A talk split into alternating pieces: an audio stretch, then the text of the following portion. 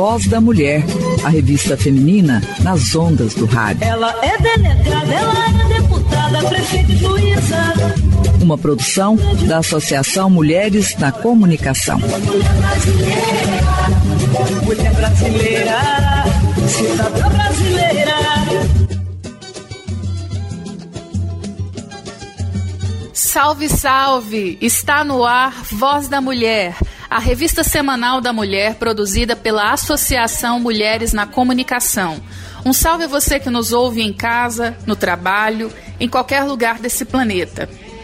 Enquanto estamos em casa cumprindo a determinação de distanciamento social e, ao mesmo tempo, enfrentando um alto nível de ansiedade quanto à saúde de nossas famílias e as possíveis perspectivas de futuro, algumas pessoas sintonizaram suas antenas criativas e têm ofertado formas mais lúdicas e divertidas para lidar um pouco melhor com o isolamento. Os artistas, uma classe que nem sempre é bem compreendida, têm conseguido romper barreiras nesse momento de quarentena. O trabalho árduo e também sensível, aliado à tecnologia e às redes sociais, tem conectado diversos públicos, agregando multidões virtualmente e ainda assim falando individualmente aos nossos corações. A arte tem trazido frescor nesses dias tão pesados e ela também tem sido alvo de renovação.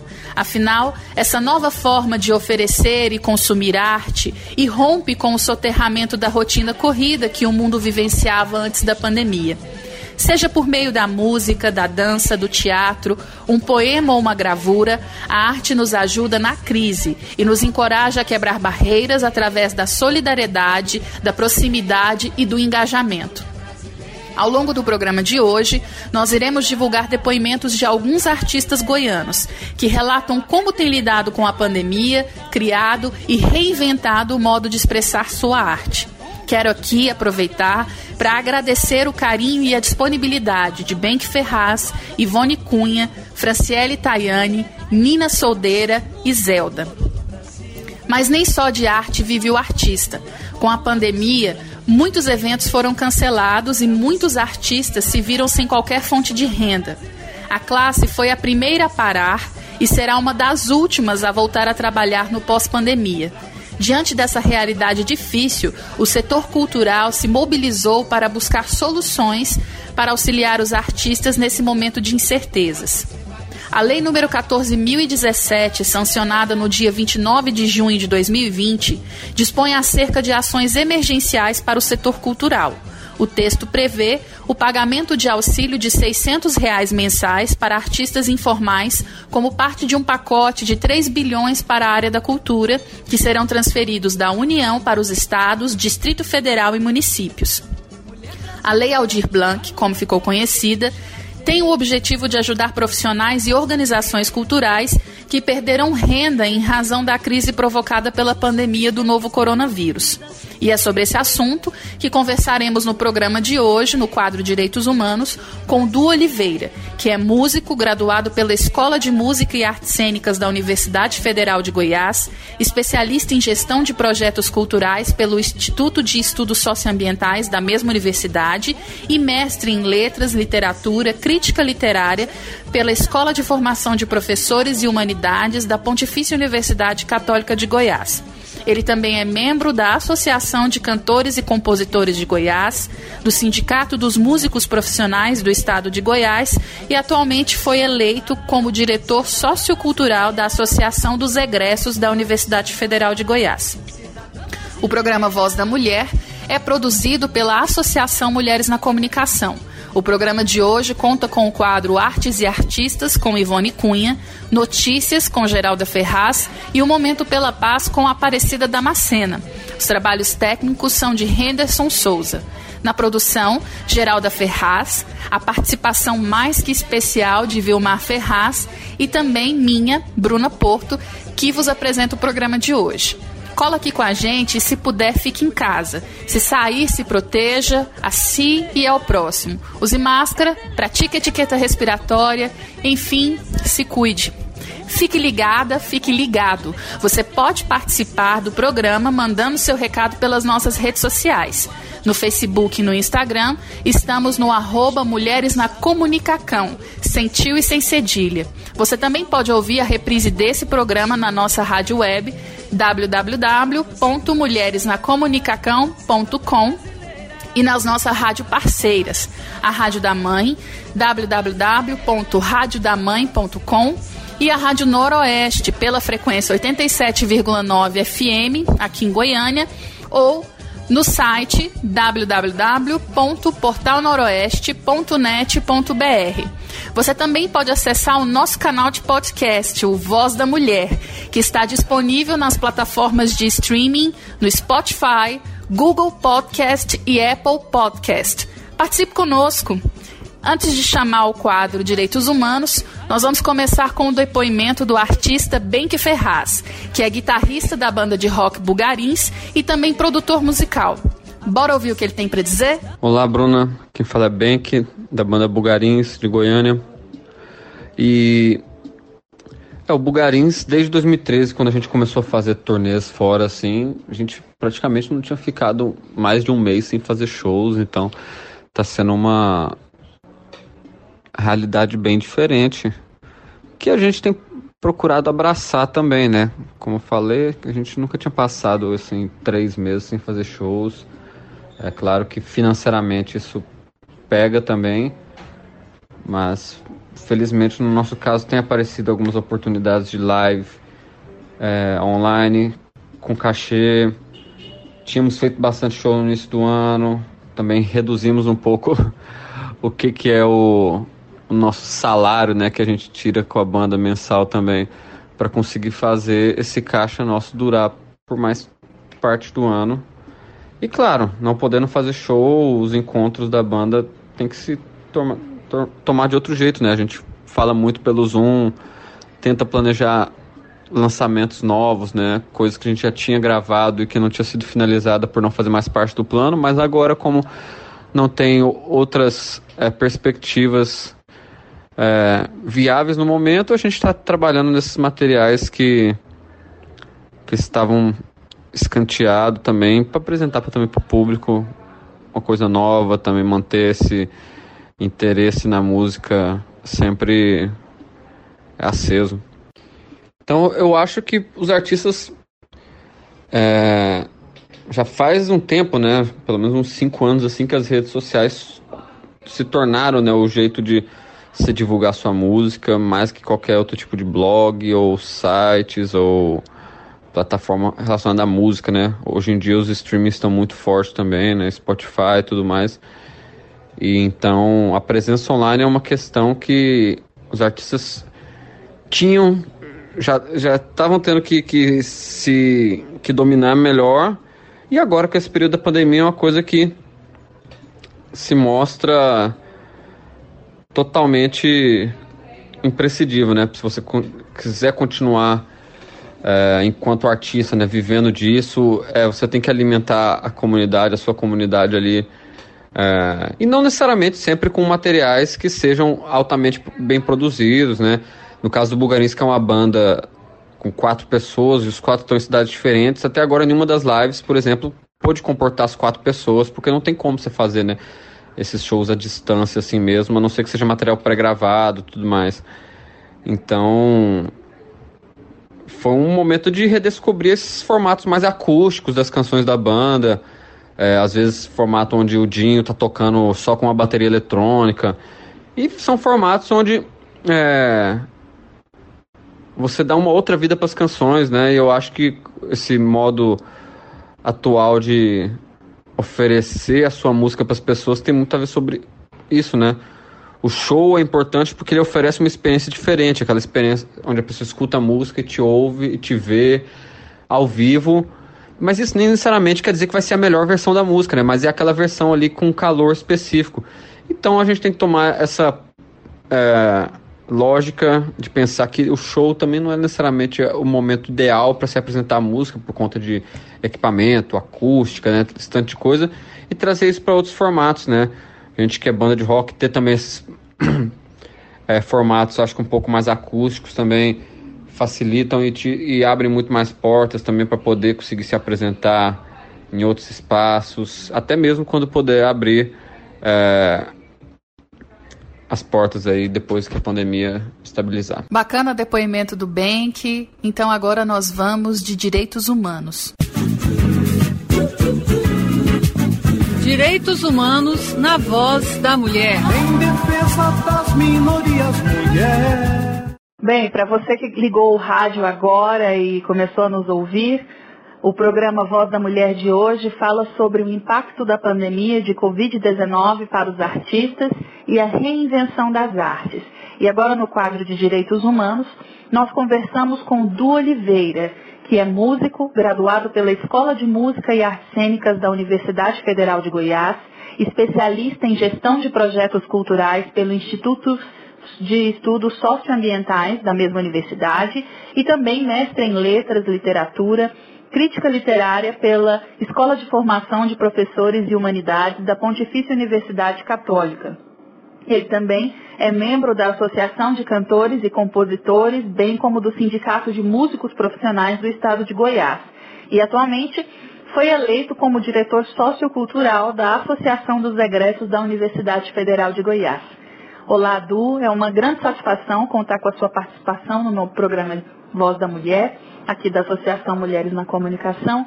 E eu inicio a entrevista pedindo para que você fale a respeito de como tem sido a mobilização por parte do pessoal da cultura aqui no Estado pela aprovação da Lei Aldir Blanc.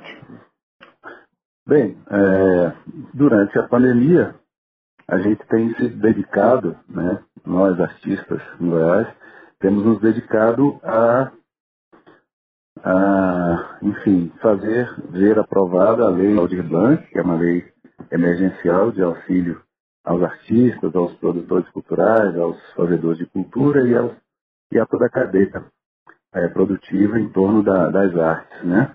Essa tem sido uma das nossas principais bandeiras. O auxílio emergencial é, proposto pela, pelo Congresso e, e, e, aprovado no valor de 600 reais não atingiu a toda a cadeia produtiva dos artistas e, e produtores culturais, que foi a primeira a parar e provavelmente será a última a, retornar às suas atividades, porque a, qualquer tipo de aglomeração está definitivamente proibida por conta da transmissão do vírus da Covid-19.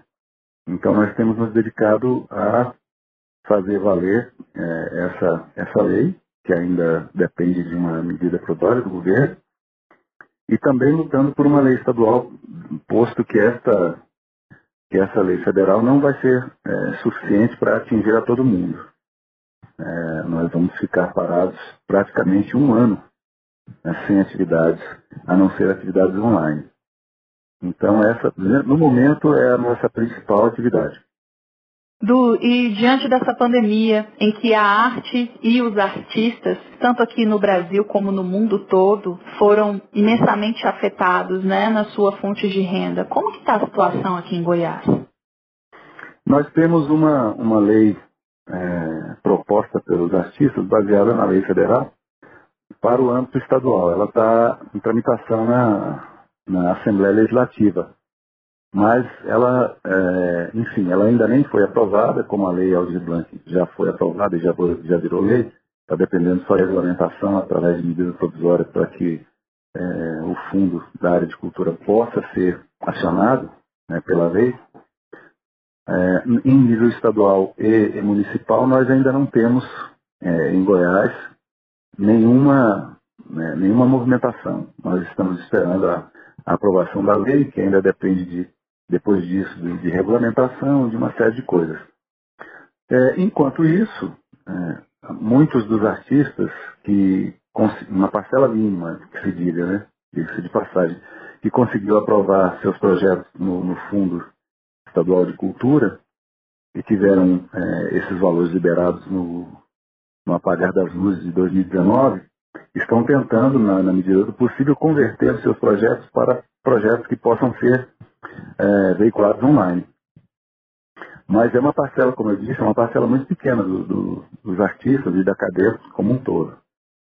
Né? Então, assim, é, é um momento extremamente delicado pra, para, para os fazedores de cultura, para os artistas, porque a gente depende de público, a gente depende de gente aglomerada, né? E isso está terminantemente proibido. Então, é uma, uma, uma situação extremamente delicada. Existem várias entidades realizando é, doações de, de, de, cestas básicas para esses artistas, para os iluminadores, para os técnicos, enfim, toda a cadeia produtiva da área. Então, vivemos um momento extremamente complicado. Nós estamos no interior do Brasil e tradicionalmente os benefícios em diversas áreas, mas principalmente na área cultural, sempre ficam concentrados nos grandes centros. De que forma a Lei Aldir Blanc pode beneficiar os artistas goianos? Bom, pelo que a gente tem acompanhado nas discussões nacionais, esses valores já estão divididos, né?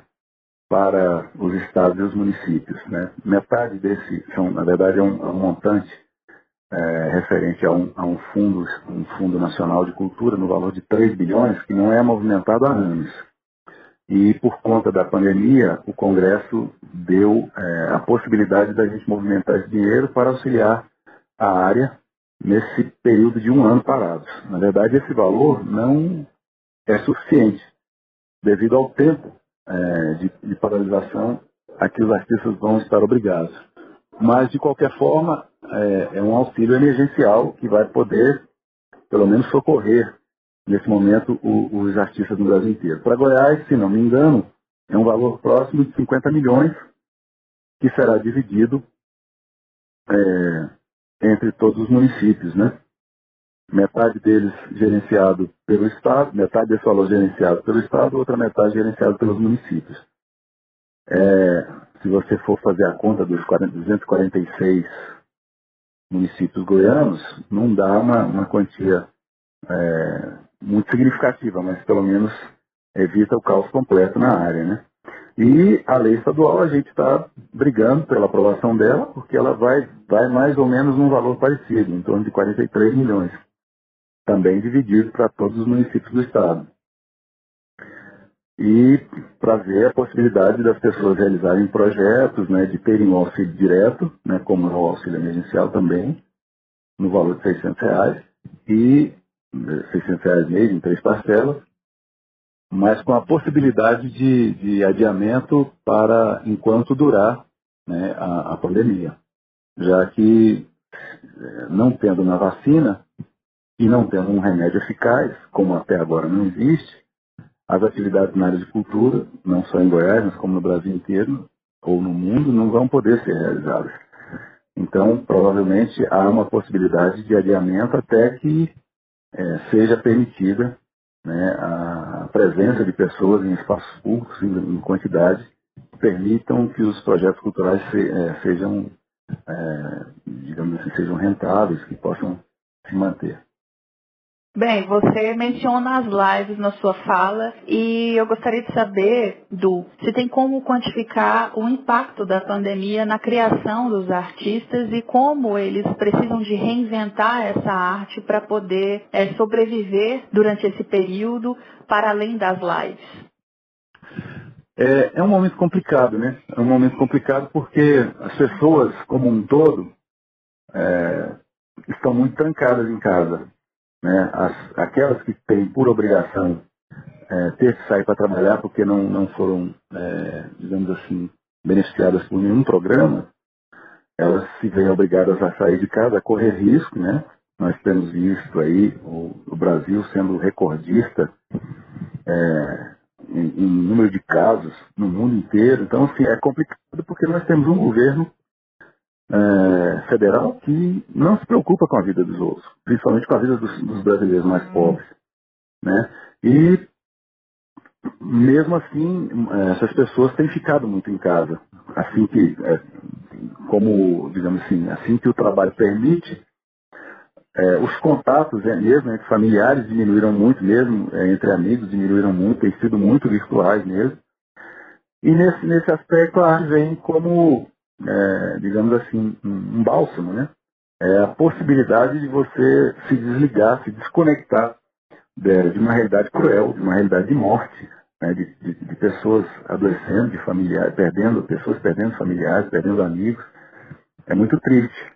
E nesse aspecto a arte vem cumprindo um certo papel de, de reconexão da sociedade, pelo menos no que tange ao, ao que é imponderável, né, aquilo que nos torna humanos.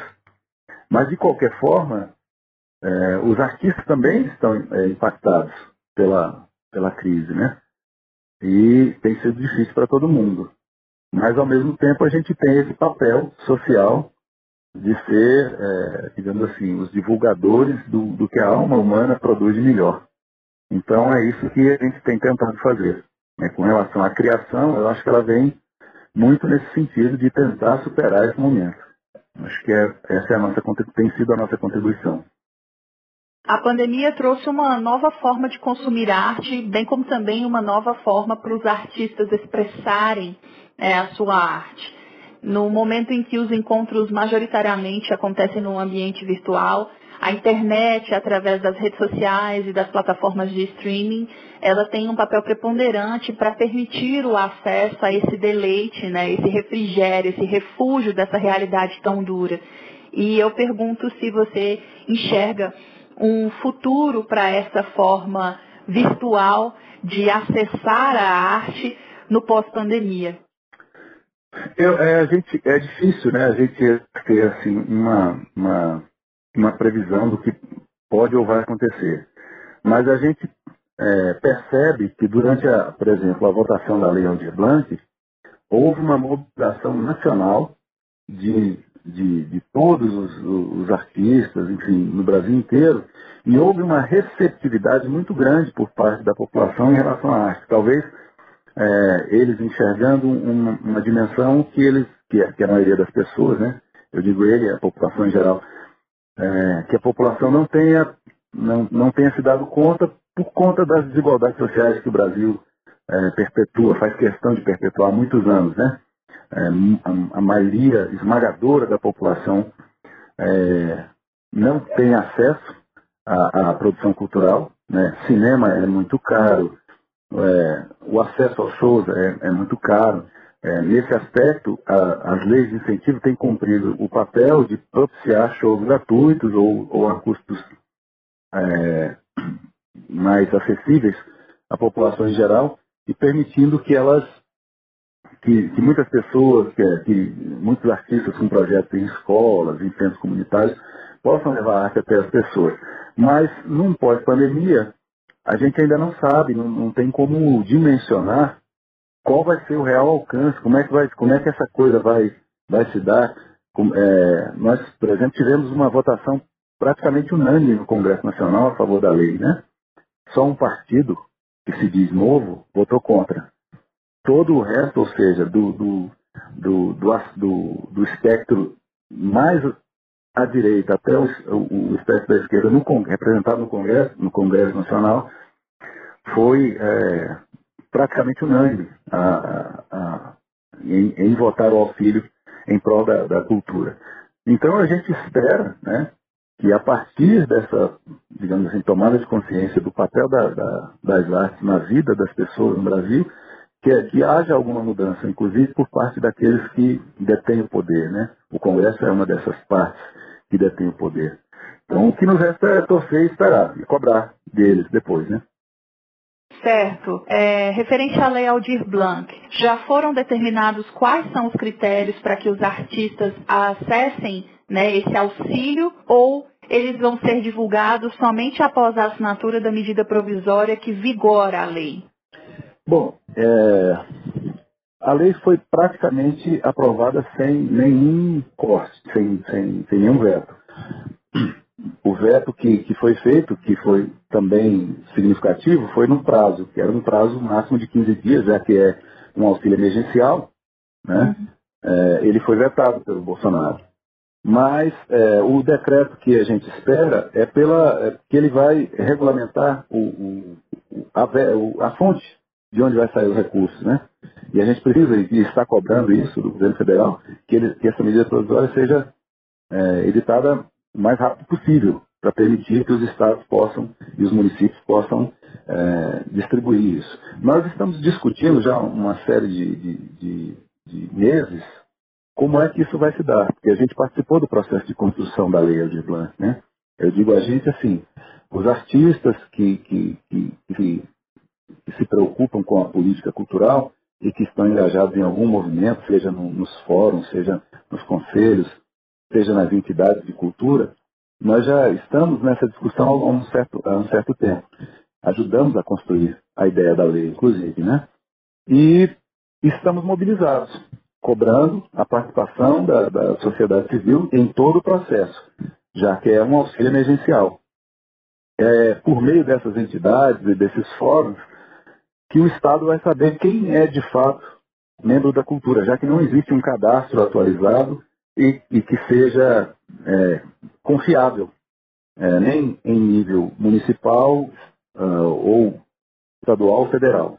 Então, esse momento, inclusive, vai ser fundamental para que a gente tenha uma radiografia da área, da, da área da cultura no Brasil inteiro, porque para que esse auxílio chegue até a ponta, ou seja, até quem realmente precisa, esse cadastro vai ter que funcionar e vai ter que ser confiável.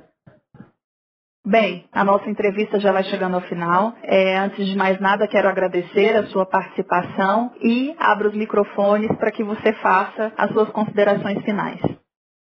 Bom, é, é, a gente acha extremamente importante né, esses espaços de comunicação para que a gente tenha um diálogo com a sociedade, para que a sociedade entenda o problema, né, é, que na nossa categoria como muita gente tem, tem tido possibilidade de trabalhar, a nossa está impedida de trabalhar, por força de lei. Né? É, então, é, esses canais de comunicação são muito úteis no sentido, né, é, para que, nesse sentido, a gente possa esclarecer ao maior número possível de pessoas é, do, da importância do, da, da, do, trabalho dos artistas, esses artistas né, que, e, e técnicos, enfim, toda a cadeia produtiva, eles têm família para sustentar e eles, enfim, muitos têm isso como profissão há muitos anos. Não, não, não, não há como, e nem há um, um, quadro de desemprego de 23 milhões de pessoas, fora é, o, o, número de subempregados ou de pessoas que, que em tese, né, são empreendedores, entre aspas, né, que estão jogados à própria sorte aí. A gente vê, inclusive, que para esses empreendedores, entre aspas, esses pequenos que estão desassistidos, foi liberado uma quantidade em, em, em dinheiro para é, via bancos, né, mas é um dinheiro federal, ou seja, é um dinheiro do povo, que vem dos impostos, foi liberado do governo para os bancos, mas os bancos não abaixaram as taxas e continua quase que impossível qualquer pessoa obter recursos para é, abrir um negócio ou financiar como capital de giro um negócio que ela já tinha. Então, é, esses espaços são, são fundamentais para que a gente possa é, discutir com a população, é, colocar para eles é, a, a situação de cada, de cada segmento da sociedade, cada segmento da, da, da, da, vida humana, da vida humana em Goiás, no Brasil, em Goiânia. Né? Então, obrigado aí pela, pela atenção, pelo espaço, e estamos aqui disponíveis sempre. Depois dessa excelente entrevista com o do Oliveira, nós vamos de música. Fiquem agora com o Artista e o Santo, de Oswaldo Montenegro. Tudo que o artista fala é engraçado. O artista é um santo disfarçado daquilo que o santo não gosta de ser.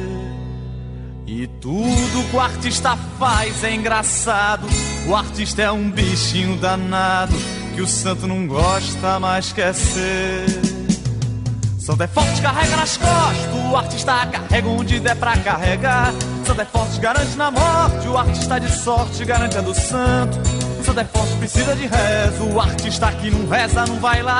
E não me apurrinha que o santo é capeta, o artista é porreta, eu quero virar.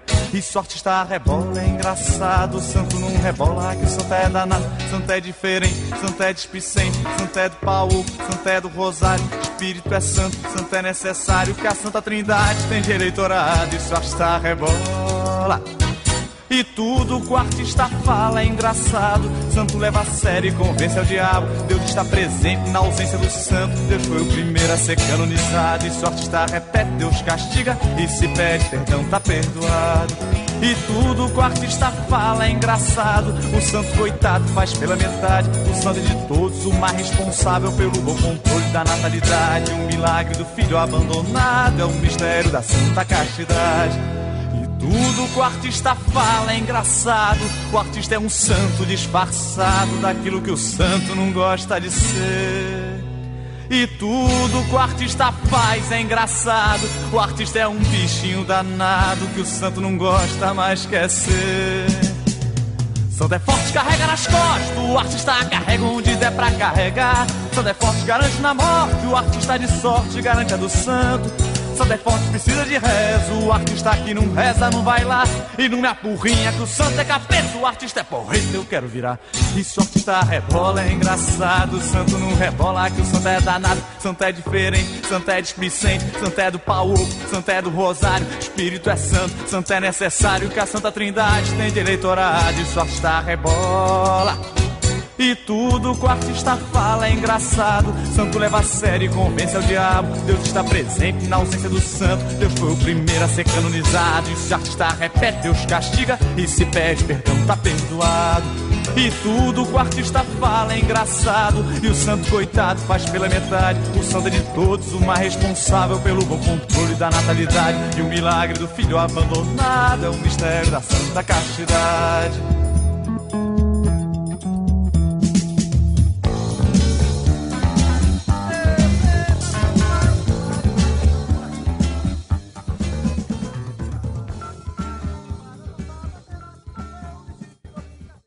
E vocês ouviram a música O Artista e o Santo, com Oswaldo Montenegro.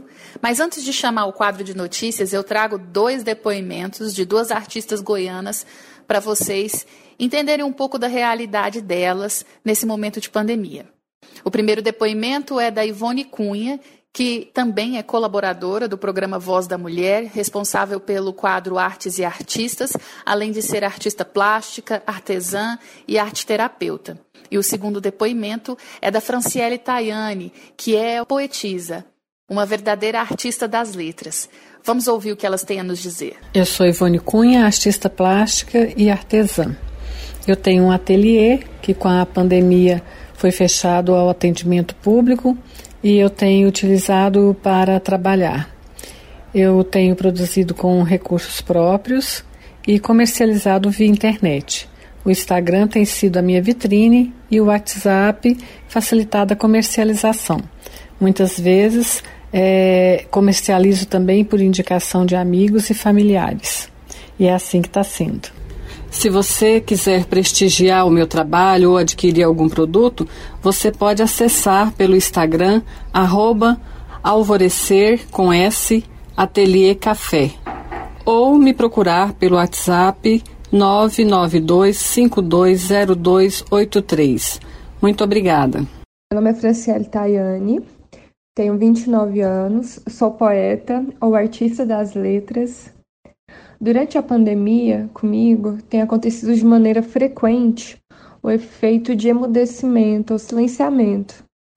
A realidade anda, anda tão pesada e jogada na nossa cara, tem sido tudo tão doloroso que às vezes as palavras se esvaem. Mas ainda como forma de resistência ou reexistência, sigo em processo de produção de um novo zine, mas ainda sem conseguir desapegar da experiência do Caliandros na Boca de Lobo, que foi muito importante para mim. Sigo também tentando ressignificar ou redimensionar o olhar, muitas vezes solitário, para enxergar e me aproximar do outro. E isso tem me rendido bastante carinho das pessoas.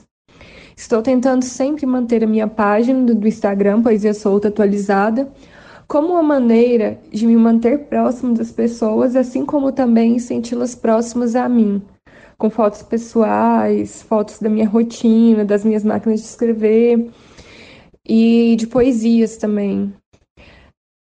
Persistindo sempre na procura por essa beleza essencial. Em meio ao caos, essa procura tem me, me atormentado muito. Se vale a dica, eu deixo aqui a minha sugestão de que vocês confiram as páginas dessas mulheres fantásticas no Instagram.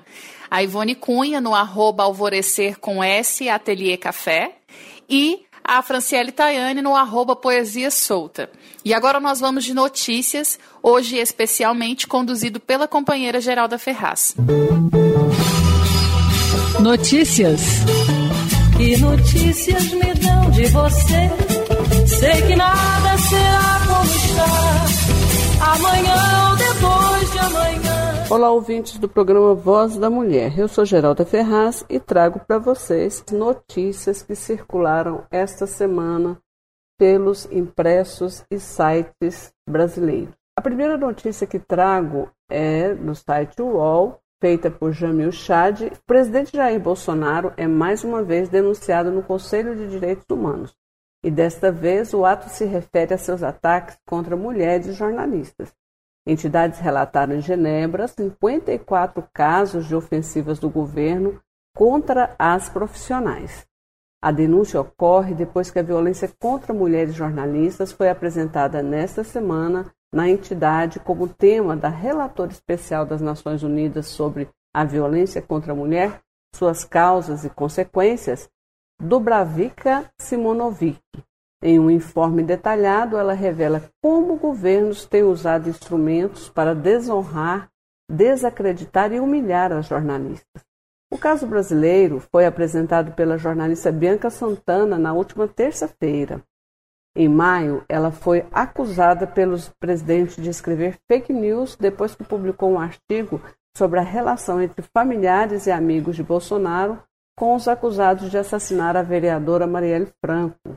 E, segundo Bianca, desde o início do atual governo, as jornalistas foram atacadas pelo presidente ou seus ministros por pelo menos 54 vezes, um número sem precedentes na história recente do país. O Estado brasileiro tem a obrigação de garantir um ambiente seguro para as mulheres jornalistas. Encerra Bianca. Nós, do programa Voz da Mulher, trouxemos inclusive a jornalista Maria José, presidenta da FENAGE, e ela também reiterou essas informações que Bianca levou como denúncia até a ONU. E, e, Bianca falou em nome de diversas entidades, entre elas Artigo 19, Instituto Marielle Franco, a GLDs, Instituto da Mulher Negra, Gênero e Número, o Instituto de Desenvolvimento de Direitos Humanos, o Instituto Vladimir Herzog, o Intervozes, que é um coletivo Brasil de comunicação, e também os Repórteres Sem Fronteiras. E dentre as jornalistas citadas nesta denúncia estão Constança Rezende, além de Patrícia Campos Melo, Vera Magalhães e Miriam Leitão, que têm sido vítimas de campanhas de difamação em mídias sociais apoiadas publicamente pelo presidente e importantes autoridades e membros do Congresso Nacional. As organizações apontam também a gravidade de um cenário em que as agressões são reafirmadas, legitimadas e praticadas por autoridades públicas, inclusive pela cúpula do governo federal, violando obrigações assumidas internacionalmente pelo Estado brasileiro. Isso foi dito também pelo grupo em um comunicado. Os casos que articulam declarações públicas, ataques virtuais e traz né, consequências concretas na vida e na saúde das mulheres comunicadoras. Cria um ambiente ainda mais hostil para o exercício da atividade profissional das jornalistas, para a liberdade de imprensa e para a participação de mulheres no espaço público. O jornalista Gustavo Rupes, da Conecta, afirmou que Bolsonaro tem tratado a imprensa e jornalistas como seus inimigos ele afirma que os ataques não são apenas com declarações, mas também com medidas concretas, proibindo os jornais de cobrir, por exemplo, as viagens presidenciais. E, ironicamente, nesta mesma sessão, junto à ONU, o governo brasileiro apresentou uma resolução que pede a defesa da liberdade de expressão e de imprensa. Durma-se com um barulho desse. E uma segunda notícia que nós trazemos desta feita, uma notícia boa, né? De um jornal científico alemão, Deu Test Well, fala sobre uma pesquisa brasileira que diz ter eliminado o HIV de paciente soropositivo. Cientistas da Universidade Federal de São Paulo, a Unifesp, relataram ter conseguido eliminar o vírus HIV do organismo de um paciente brasileiro. É o primeiro caso de um soro positivo que entrou em remissão de longo prazo após ser tratado com um coquetel intensificado de vários remédios. Um homem de 34 anos foi identificado com HIV em outubro de 2012. Ele recebeu uma série de medicamentos contra a AIDS durante 48 semanas, 11 meses. O tratamento consistiu em uma base de terapia antirretroviral, reforçada com outras substâncias antirretrovirais, além de um remédio chamado nicotinamida, conhecido por ser a forma ativa da vitamina B3. O feito fez parte de um estudo em escala global realizado pelos pesquisadores da Unifesp com pessoas infectadas pelo HIV. Os resultados foram apresentados na 23ª Conferência Internacional de AIDS. Os cientistas que participaram da pesquisa disseram, no entanto, que quatro outros pacientes foram tratados com o mesmo coquetel, mas não tiveram os mesmos efeitos positivos. O estudo testou ao todo 30 pacientes que receberam combinações de medicamentos diferentes, além do tratamento padrão contra o vírus. É, existem casos anteriores, esse não é o primeiro. Este é o terceiro caso no mundo de um soro positivo que teve o vírus eliminado de seu organismo, mas é o primeiro que entrou em remissão apenas com tratamento por coquetel intensificado. Os outros dois foram submetidos a transplantes de medula de alto risco. E uma terceira notícia, também uma notícia muito boa, fala de sororidade. Mulheres eleitas ajudam pré-candidatas em estratégias de campanha. O projeto de mentoria reuniu 18 participantes de 11 partidos dos vários espectros ideológicos para ampliar presença feminina em mandatos eletivos. Esta notícia circulou no jornal Folha de São Paulo por Jéssica Brandino. Ela foi veiculada no dia 6 de julho. Em Maceió, a deputada estadual de Alagoas, Cibele Moura, do PSDB de 22 anos, falou de estratégias de campanha para pré-candidata a vereadora em Curitiba, Indiara Barbosa, do, do Partido Novo, de 37 anos. Já a vereadora de Araraquara, São Paulo, a Tainara Faria, do Partido dos Trabalhadores, de 25 anos, compartilhou a experiência do mandato com a pré-candidata à Câmara Municipal do Rio de Janeiro, Sol Miranda, do PSOL, ela com 29 anos. As quatro fizeram parte de um grupo de 18 mulheres de 11 partidos dos vários espectros ideológicos que participaram do programa de mentoria para pré-candidatas da RAPS, Rede de Ação Política pela Sustentabilidade, que é uma organização que trabalha na formação de pessoas com mandato ou que querem entrar para a política. As líderes foram organizadas em duplas, formadas por uma mulher com experiência de mandato e uma pré-candidata à Câmara de Vereadores de diferentes cidades e estados. O engajamento com a organização, a diversidade partidária e étnico-racial foram os princípios norteadores para este projeto, que teve duração de um mês e meio e se baseou em projetos anteriores da Rede de Ação Política pela Sustentabilidade, a RAP, como nós dissemos. De acordo com a cientista política Mônica Sodré, coordenadora da RAPS, o projeto priorizou a população que tem menos inserção na vida política: mulheres, LGBT, indígenas, pretos e pardos. Ela afirma que as ameaças à integridade física aparecem com frequência entre as candidatas mulheres, assim como questões culturais como a divisão do trabalho doméstico que dificulta a entrada delas no meio eleitoral. A atriz e produtora Sol, que é mulher negra, mãe solteira, disse né, que além da necessidade da construção de uma rede de apoio, outro desafio para as candidaturas de mulheres é a captação de recursos e tornar-se conhecida no cenário agravado pela pandemia. Durante o desenrolar da mentoria, foram identificados pontos que podem colaborar e subsidiar as mulheres que se preparam para a entrada na política. Novas possibilidades de ação foram identificadas, né?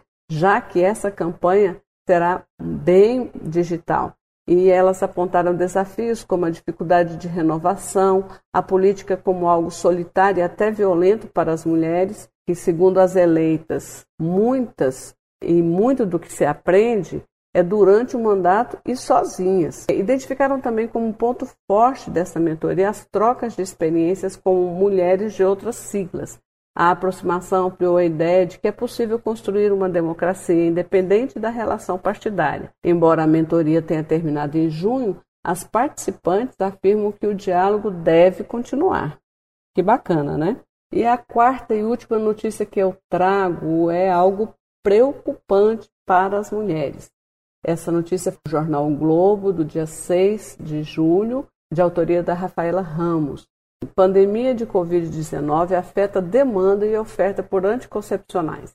Fatores como menor oferta de serviços voltados para a saúde sexual e reprodutiva durante a quarentena e o medo de ir ao ginecologista pelo risco de contágio podem impactar o acesso à contracepção. A pandemia de coronavírus tem afetado a oferta e a demanda por métodos contraceptivos, um estudo publicado pelo Fundo de População da ONU, a UNFPA, em abril, destacou os impactos da Covid-19 para o planejamento familiar. De acordo com a pesquisa, caso medidas de isolamento durem seis meses nos 114 países de baixa e média renda analisados, incluindo aí o Brasil, cerca de 47 milhões de mulheres ficarão sem acesso aos chamados contraceptivos modernos o que pode resultar em 7 milhões de gestações não intencionais. Especialistas apontam que, apesar de ainda não existirem pesquisas comprovando a dimensão desse impacto no país, ele tem sido notado pelos profissionais durante os meses de isolamento. Por um lado, há o direcionamento dos recursos da saúde para o tratamento de casos de Covid-19, resultando em menos profissionais e investimentos para a área da saúde sexual e reprodutiva. Por outro lado, algumas pessoas têm medo de acessar os serviços que continuam disponíveis e se expor a possível contaminação pelo vírus. É isso aí. Estas foram as notícias que nós selecionamos e nós ficamos por aqui. Um grande abraço e até o próximo Voz da Mulher. E o programa Voz da Mulher de hoje está recheado de depoimentos fantásticos de artistas goianos. Não poderia ser diferente, uma vez que nós estamos falando sobre o impacto da pandemia de Covid-19 na vida dos artistas e como eles têm reinventado a arte. Então agora eu deixo vocês com o depoimento da fantástica e lindíssima Nina Soldeira. Oi, eu sou Nina Soldeira, cantora, atriz, performer, vocalista da Mundo Humano. Gostaria de relatar para vocês um pouco da nossa experiência, minha e do meu parceiro Cleuber Garcês, os impactos da pandemia na nossa atividade econômica, que é a música. Desde o início da pandemia, nossas agendas de shows caíram, né? Foram todas canceladas. Os projetos que estavam em andamento da, de ocupação do ano de 2020 foram suspensos. Vínhamos aqui também trabalhando na produção do nosso primeiro disco da Mundo Humano, e aí as atividades paralisaram, até a gente entender como seria trabalhar nesse, nessa perspectiva de atividades remotas no ambiente virtual. Então, a nossa primeira experiência na pandemia de trabalhar com, com com lives foi através de convite de iniciativa de outros artistas de fora do estado de Goiás. Então nós participamos de uma live de um festival chamado O Espia, né, que é da cena Mato Grossense, com mais de 170 artistas, e aí a gente fez uma, a nossa live no nosso perfil, mas foi veiculado pelo perfil do, do festival e transmitido pela Rádio Assembleia do Mato Grosso. E a segunda experiência que nós tivemos foi com o Festival Mutamba, com que une artistas da cena de Goiás, Minas Gerais e São Paulo. E aí nós divulgamos nas nossas redes sociais e as pessoas que nos acompanham começaram a pedir que nós fizéssemos as nossas lives independentes. Então essa foi a primeira é, experiência e que veio trazer para a gente é, o que nós temos feito agora, né? Então toda sexta-feira a gente faz uma ocupação nas redes é, no ambiente virtual, online, de produtos e, de, e dos nossos trabalhos, né? Então, uma sexta-feira tem live, né, transmitida pelo YouTube, pelo perfil do Instagram, e na sexta-feira seguinte a gente lança um vídeo. Né, e aí a gente tem trabalhado nessa perspectiva com o chapéu virtual, utilizando contas online, né, tipo PicPay. Então as pessoas podem acessar, ver, comentar, né, participar do que seria esse show ao vivo e remoto e contribuir com aquilo que achar justo, aquilo que puder, né? Então a experiência de reinvenção não se dá, é, ela se dá muito ainda timidamente. A gente ainda está num processo de entender como é que vai ser isso durante a pandemia e para além da pandemia. Outra página do Instagram que super vale a pena seguir e conferir sempre é o da Nina Soldeira, o arroba Nina Soldeira Oficial. Lá ela divulga os trabalhos que ela realiza, sejam as lives, os vídeos. E agora nós voltamos com a companheira Ivone Cunha, só que no quadro Artes e Artistas. Você tem sede de quê? Você tem fome de quê? Artes e Artistas na voz da mulher. A gente não quer só comida, a gente quer comida, diversão e arte. Olá, amigos e amigas do programa Voz da Mulher. Aqui é Ivone Cunha com o quadro Artes e Artistas. Hoje falo para vocês sobre uma pesquisa que mostra que 90% do setor criativo perdeu renda com a pandemia. Esta pesquisa estima que o rombo será sanado só daqui a dois anos e aponta o surgimento de um novo mercado online. Como esperado, a pandemia de coronavírus causou uma hecatombe no rendimento das empresas do setor cultural e criativo brasileiro. Mas, por outro lado, as medidas de distanciamento social forçaram o processo de digitalização de artes como o teatro, por exemplo. O resultado é que um novo mercado de entretenimento está surgindo, online. Ele deve passar a conviver com espetáculos presenciais, uma vez que as casas de espetáculo forem reabertas.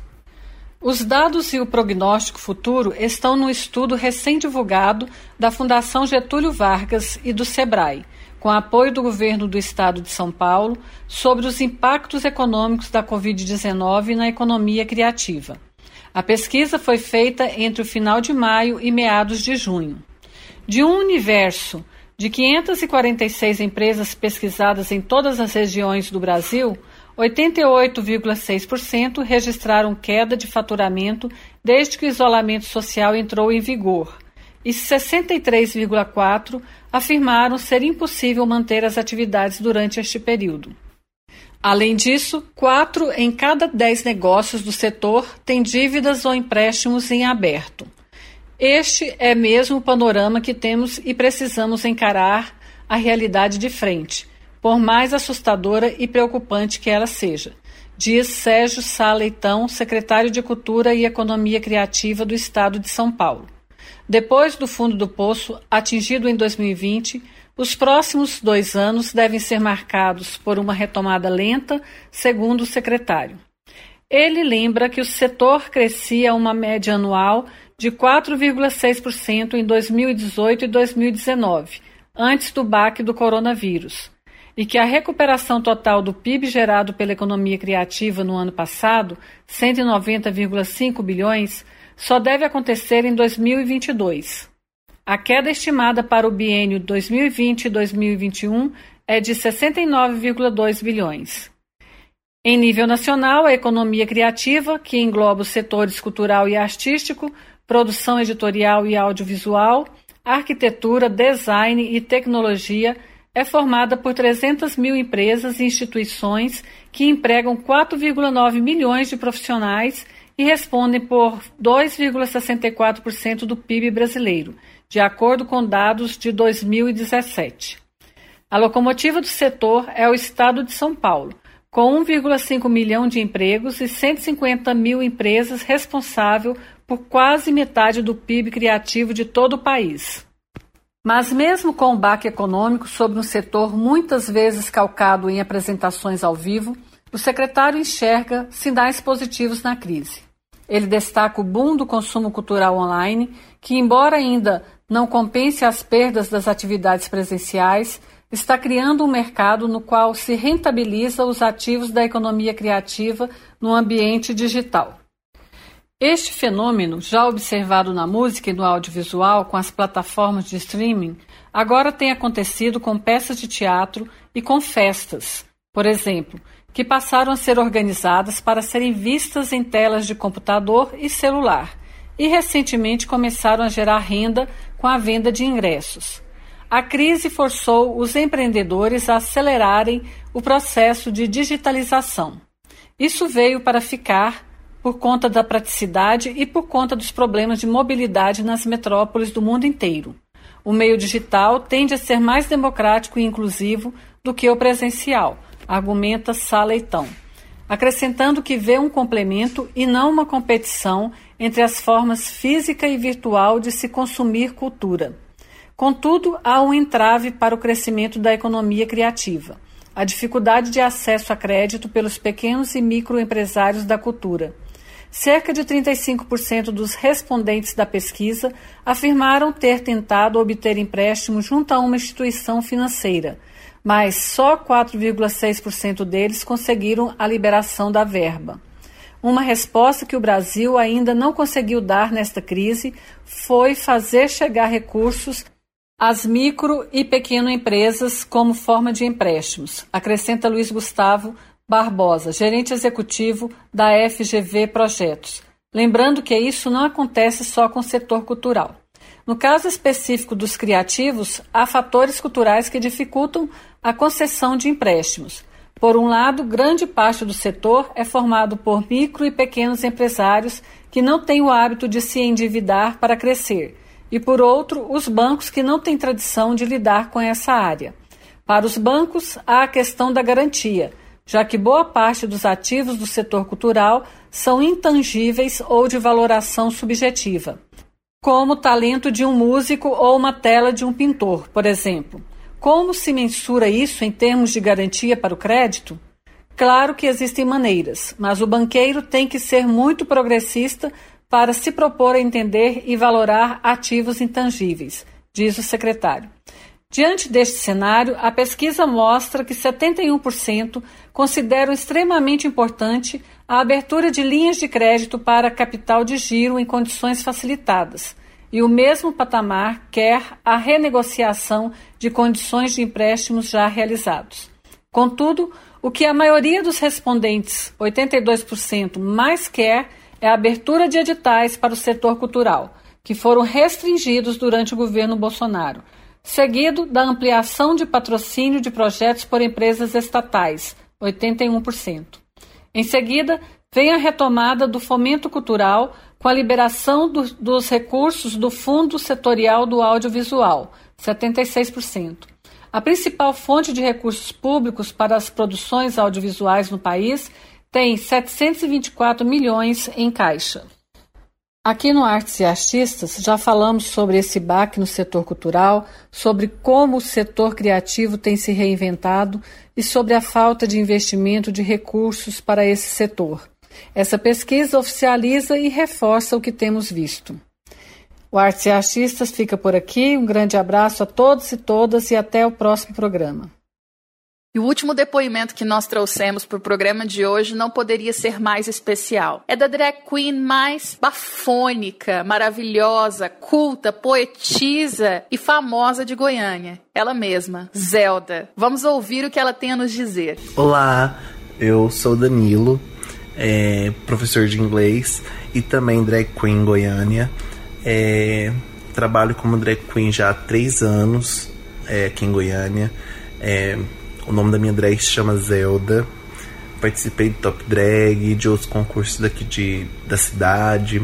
É, participo de um show de drag mensal, que é o Cabaré das Divas, né?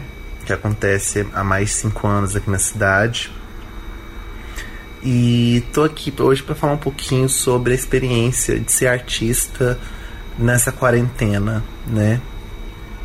A quarentena que chegou para todo mundo, né? Então, eu como professor tive que parar de trabalhar por um, um, tempo, né? E, e, depois desse tempo comecei a trabalhar de maneira remota, né? Dando aula pela internet. É... A mesma coisa aconteceu com a minha drag, né? A princípio a gente parou um pouco as atividades, né? A gente tinha, eu, né, enquanto drag, eu tinha me reunido com duas outras drags daqui da cidade, a Alana e a Amber Riddle, que são minhas amigas, E a gente tinha feito um canal no YouTube chamado Las Tretas, né? Inclusive, gente, pode seguir. é, Las Tretas, e aí a gente criou um programa chamado Plágio. E aí, antes da quarentena, a gente chegou a gravar, acho que uns oito programas, né? E aí, quando a gente foi se reunir para gravar de novo os programas, a gente já não podia mais por causa da quarentena. E daí a gente ficou trabalhando com esses episódios que a gente já tinha gravado durante uns oito meses, né? Durante uns. Perdão, durante umas duas, uns dois meses. Ah, a gente editou os episódios, né? A, a, início, a gente pensou que a quarentena ia passar rápido. Então a gente começou a dividir os episódios. Então, um episódio que a gente tinha gravado, a gente começou a dividir pra gente poder publicar no nosso canal uma metade por semana. Mas daí a gente começou a perceber que essa quarentena né, não ia passar tão rápido, não ia ser dois meses. E aí a gente começou a gravar esse plágio, esse programa pela internet, através do Zoom. E a gente começou também a fazer uma live pelo Instagram, todo domingo. Então todo domingo a gente se reúne né, no meu Instagram, Zelda é, underline Dan. O Dan é de Danilo, não é o meu nome de drag. Uh, mas enfim. É, então a gente se reúne né, no Instagram toda semana e a gente tem essa live. E aí a gente chama outras drags de Goiânia para performar. A gente chama outros artistas, né? A gente já chamou é, poetas, a gente chamou a minha amiga Fran, né, para participar da nossa live, falar um pouco sobre poesia. A gente já teve também. Um, é, outras drags da cidade, como a, a Victor Baliani, a Dani Delma, a Ravena. É, a gente trouxe pessoas trans também para nossa live, né? A gente já trouxe a Carla Ariely, né? Que é uma é, mulher trans daqui de Goiânia, que também performa no Cabaré das Divas. E o intuito do nosso, das nossas lives e do nosso canal é de não deixar mesmo a arte drag morrer durante essa quarentena, né? Porque a gente tá vivendo um momento, e como eu disse, tudo parou. Inclusive as artes, né? Ninguém pode mais ir ao teatro, ir na boate, ir no bar. Então, para que a nossa arte continue sobrevivendo durante esse momento tão difícil, a gente pensou em trabalhar com a internet e usar as tecnologias ao nosso, ao nosso favor. É, tem sido um período né, muito difícil, porque várias meninas pararam de fazer drag, deu uma pausa. É, muitas, muitas drags, muitas outros, muitos outros artistas né, estão sem fonte de renda agora porque os seus trabalhos não estão né, funcionando mais, muita gente foi demitida.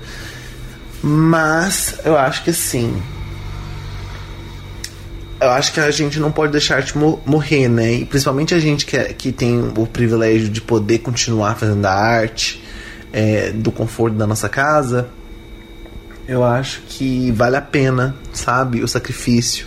Porque no fundo é um sacrifício, né? Você se preparar, gastar sua maquiagem, tirar o seu tempo, pensar num tema legal, ir atrás das pessoas para participar da live, né? É, pensar num poema para ler online. Para quem não sabe, eu a, Zelda é uma drag poetisa que lê poemas no teatro. É, enfim, então tem todo esse sacrifício, mas que no final vale a pena, porque é, a gente que faz esse tipo de arte, né, drag que é um tipo de arte tão é, transformador, tão um, questionador e, e também tão é, alternativo, né, periférico em, em, termos de arte, né, porque o tipo de arte drag não é aquela arte mainstream, né, não é aquela arte aquela arte com, com A maiúsculo, né? É uma arte mais underground mesmo, né? De uma subcultura. A gente que faz esse tipo de arte, que é resistência, é, a gente precisa continuar resistindo nesse tempo de pandemia, né? Até porque uh, o nosso mundo político, social, não parou com a pandemia. Né? A gente continua tendo nossos problemas políticos, as nossas reivindicações, os nossos questionamentos, as nossas as nossas revoltas, né? E, e, eu acho que fazer drag nesse momento de pandemia é um ato de resistência, é um ato de, de, de, de representar mesmo tudo isso que a gente está sentindo e tudo isso que a gente está vivendo.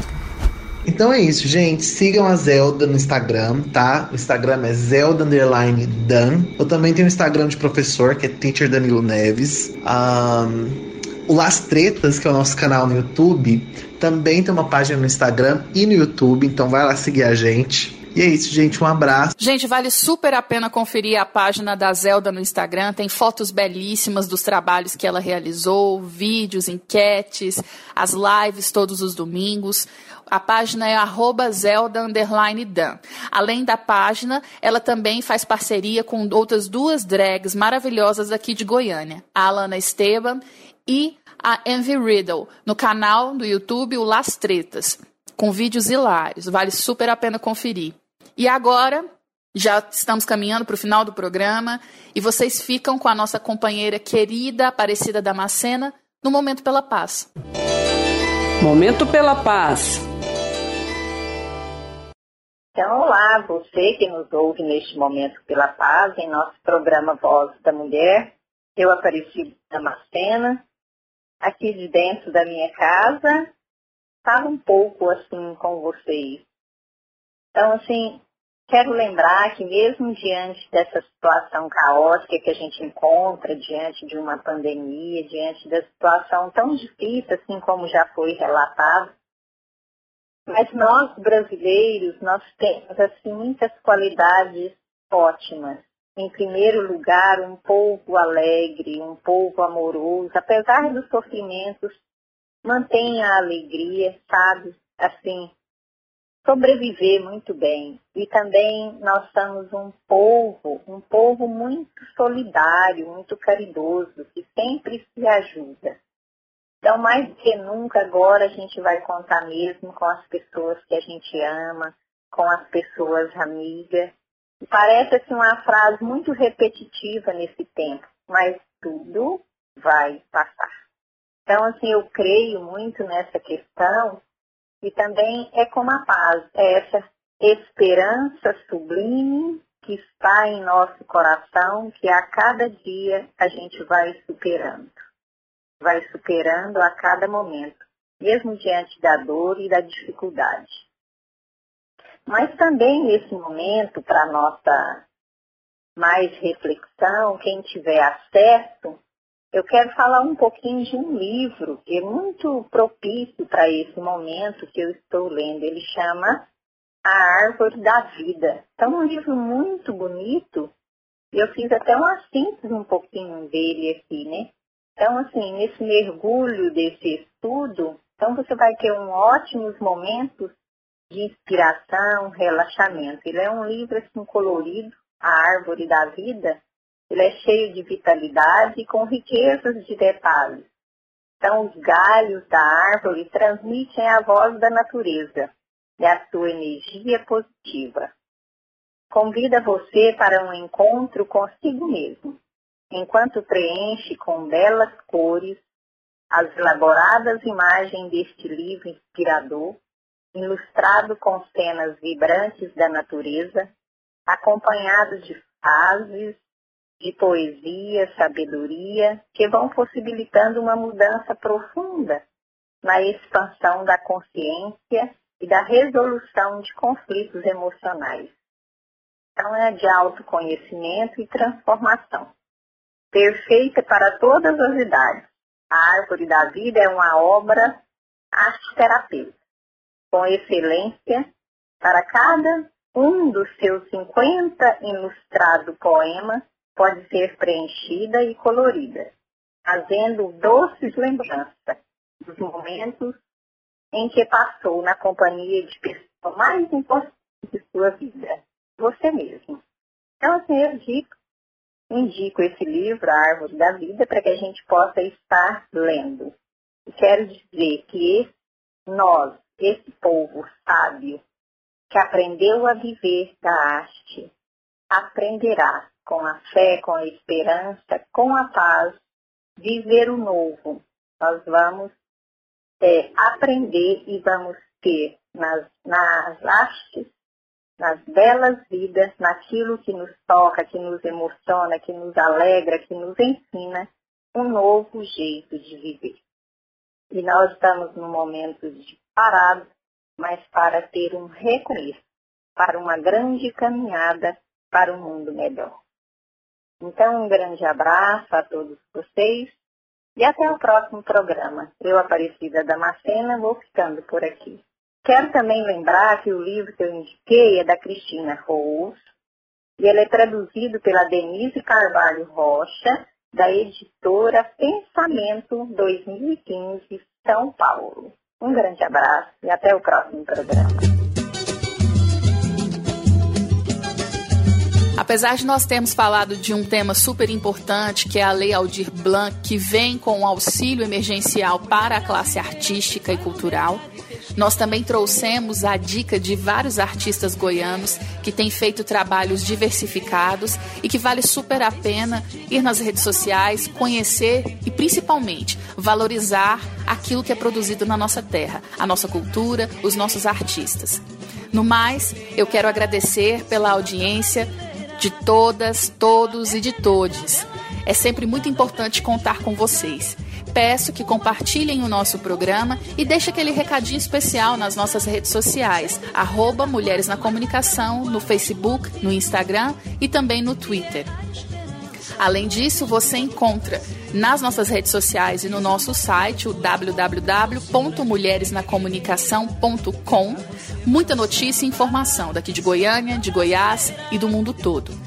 Acesse e sintonize. Lá também funciona a nossa rádio web digital.